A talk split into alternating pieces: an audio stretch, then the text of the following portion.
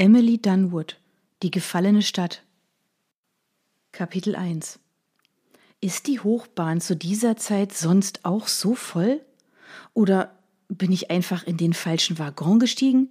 Jedenfalls habe ich das miese Gefühl, die Luft meines Sitznachbarn zu atmen, bevor der etwas davon hat, muss meine Knie fest geschlossen halten, damit sie nicht an der schwitzigen Haut eines anderen kleben bleiben. Gerade jetzt, gerade in dieser Nacht hätte ich mir eine unbesetzte Bahn gewünscht oder einfach mehr Luft zum Atmen, nicht das Gefühl, den Typen neben mir gleich abzuschlecken, wenn ich den Kopf zur Seite drehe, um auf der Anzeige nach den Stationen zu sehen. Stocksteif und bewegungslos verharre ich auf meinem Sitz, die Hände fest auf meine Oberschenkel gedrückt und starre geradeaus. Auf der mir gegenüberliegenden Seite sitzen die anderen Menschen Schulter an Schulter und werfen ihre zwei Schatten gegen das spiegelnde Fensterglas.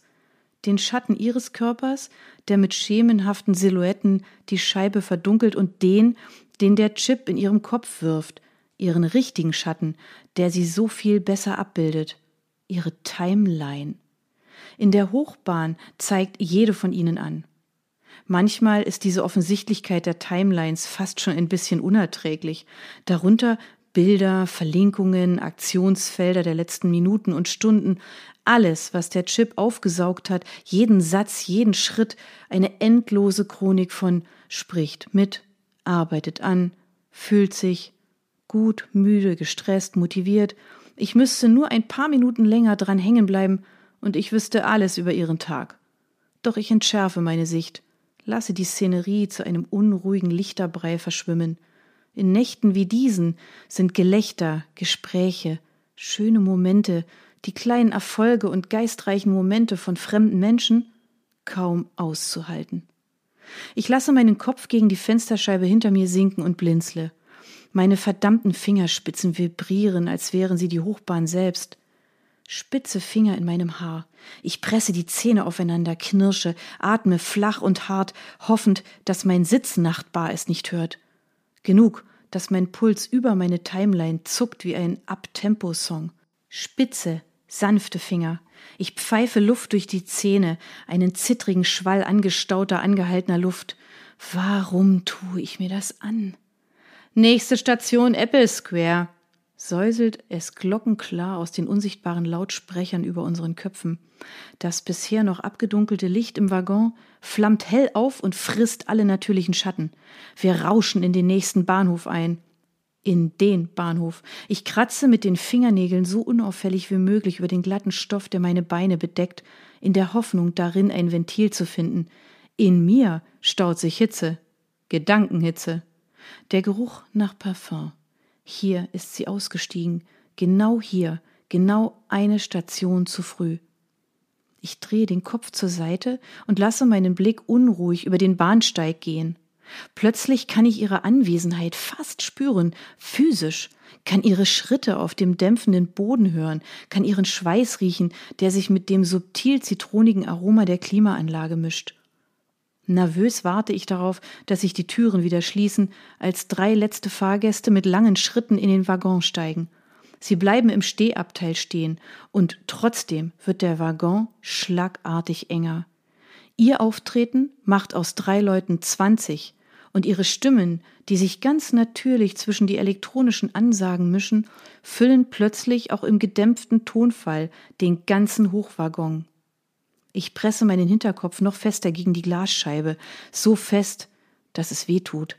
Warum bin ich hier? Warum tu ich mir das an? Es wird nichts verbessern, wird mich nicht vom ganzen Müll in meinem Kopf befreien. Und ich hatte vergessen, dass ich solchen Menschen jederzeit über den Weg laufen kann. Paradiser. Es sind zwei Frauen und ein Mann, vielleicht zwei, drei Jahre älter als ich. Große, helle Uhren kleben an ihren Handgelenken wie gewonnene Pokale. Ihre Hemden sind weißer als das Licht der Hochbahn und ihre Zähne noch mehr. Jede ihrer Bewegungen ist wohl überlegt, natürlich und spontan, eine Choreografie immerwährender Coolness. Dabei geht es nicht um eine Bewegung, um ein Lachen oder eine Uhr. Es geht nicht um einen Abend. Es geht um viele. Es geht um ihre Timelines. Sie sind die eigentlichen Pokale. Ich kann mich nur schwer davon abhalten zu scrollen. Es wäre eine Augenbewegung oder ein Fingerzeig, aber ich bin schon labil genug in diesem Moment. Ihre Blicke schweifen durch den Gang, in dem ich sitze, und scrollen fast unbemerkt durch die Timelines aller Anwesenden. Ganz leicht nur zucken ihre Pupillen. An meiner Timeline sind sie ebenso schnell vorbei wie an jeder anderen. Doch ich bin mir sicher, hätte man ihre gut kontrollierten Gesichter in Zeitlupe versetzt, hätten sie sich verzogen. Jetzt wissen auch sie es. Ich blicke an mir hinab auf den blauen Stoff meines Jumpsuits. In ein, zwei oder drei Monaten wird der Schnitt aus der Mode sein, irgendwo ein Fleck sitzen, und ich werde mit einem Schlag sehr weit von diesen Menschen entfernt sein, nach jahrelangen Bemühungen, mich ihnen anzunähern. Da hatte ich schon meinen Platz zwischen den Sternen, und nun blicke ich wieder zu ihnen hinauf. Rakete abgestürzt. Ich kneife die Augen zusammen und zwinge mich, mein Gesicht abzuwenden. Es ist ohnehin nur noch eine Station. Ich wünschte, ich könnte wenigstens aus dem Fenster sehen, doch die Scheiben spiegeln stark und ich muss mich gerade noch weniger begaffen als die Timelines fremder Leute. Die Sekunden vergehen zäh. Nächste Station Eden Park. Endlich fährt die Hochbahn unter leisem, rasselndem Bremsen in den nächsten Bahnhof ein. Kurz bevor ich aussteige, fällt mein Blick noch in den Spalt zwischen Hochbahn und Bahnsteig, in dem sich die unvorstellbare Tiefe unserer Stadt auftut. Ein Mann neben mir lässt ein Kaugummipapier hineinfallen, und mein Blick bleibt daran haften, wie es sich in der Dunkelheit hinabschraubt und irgendwann einfach verschluckt wird. Es muss ein weiter Weg nach dort unten gewesen sein, ein langer Fall. Ich wünschte, ich könnte verstehen, warum sie genau das gewählt hat, und ich wünschte, ich müsste mich jetzt nicht fragen, warum.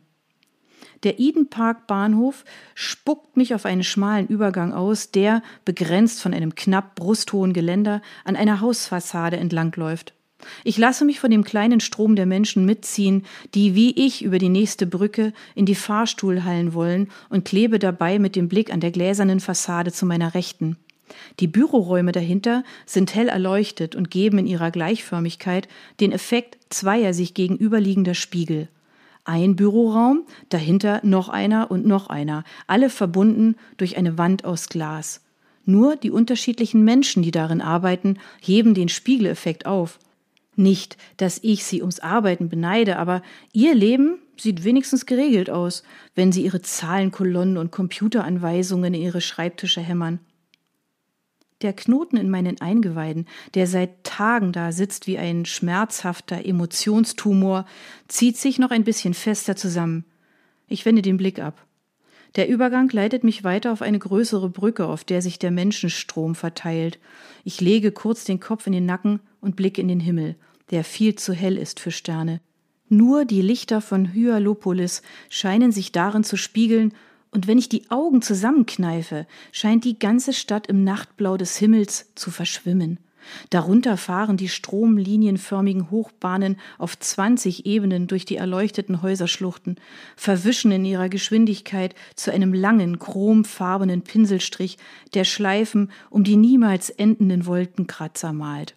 Dazwischen spannen sich gläserne Brücken und Gänge wie Spinnweben, tragen die Menschen als kleine helle Punkte über die verschiedenen Ebenen der Stadt. Ich sauge einen Schwall süßlicher Luft in meine Lungen, schmecke die Stadt auf meiner Zunge, ihren feinen, schönen, künstlichen Geschmack. Ein kräftiger Wind bläst über die Brücke, über meine Haut und in meine Kleidung.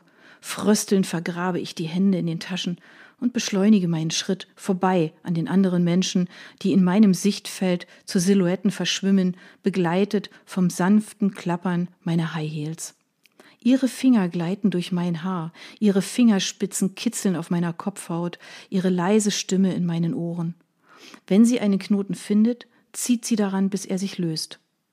Mein Herz hämmert gegen meine Brust, als ich die Fahrstuhlhalle erreiche. Wie ein gehetztes Tier laufe ich zwischen den hohen Marmorsäulen hindurch mit unruhig hin und her springendem Blick. Nummer 12, Nummer 18, Nummer 27. Die öffentlichen Fahrstühle der Stadt sehen alle gleich aus. Nur die verchromte Nummer weist sie aus. Nummer 63, Nummer. Die Parfümflasche zerschellt auf dem Boden. Winzige Splitter fliegen durch die Luft, bilden ihr eigenes Sonnensystem. Nummer 70. Da ist er. Mit glühendem Gesicht und zittrigen Fingern erreiche ich den Fahrstuhl, ihren Fahrstuhl. Es dauert ewig, bis sich endlich die Türen öffnen. Durch meinen bisher so mühsam kontrollierten Körper geht ein Ruck und ich stolpere ins Innere, drücke unkontrolliert, fast panisch alle Knöpfe, bis sich die Türen endlich schließen und ich allein bin. Der Fahrstuhl beginnt die Stockwerke abzuzählen. 463, 462, 461. Es dauert etwa sechs oder sieben Minuten, bis man die unteren Ebenen der Stadt erreicht, selbst mit den öffentlichen Hochgeschwindigkeitsfahrstühlen. Derweil stehe ich stumm in der Mitte, übergossen von viel zu hellem Licht. Die verspiegelten Wände, eingerahmt in glänzende Stromlinienornamente, beglücken mich mit meinem geradezu bemitleidenswerten Spiegelbild und meiner noch bemitleidenswerteren Timeline. Ich bin froh, dass ich sie gerade spiegelverkehrt sehe. Mir ist zum Kotzen zumute und meine Timeline ist das große Stück Kuchen, das man während seiner Magen-Darm-Grippe nicht sehen will. Endlich geht ein leichter Ruck durch den ganzen Raum, kaum spürbar, doch ungemein erleichternd. Ein helles Pling begleitet die aufleuchtende Zahl 50. Stock, der tiefste Punkt, den man mit einem öffentlichen Fahrstuhl erreichen kann. Die Stockwerke darunter sind nicht mehr zugänglich. Die Fahrt endet hier, plärrt es aus den Lautsprechern. Bitte verlassen Sie die Kabine, die Fahrt endet hier, bitte. Ich sehe in den Spiegel, wo sich ein seltenes Schauspiel ereignet. Meine Timeline beginnt zu flackern wie ein alter Fernsehbildschirm. Suchend kreiselt der Empfang, die Aktualisierungen halten inne und dann verschwindet sie einfach. Sie hat den Empfang verloren und sich nun von selbst in den Ruhezustand versetzt.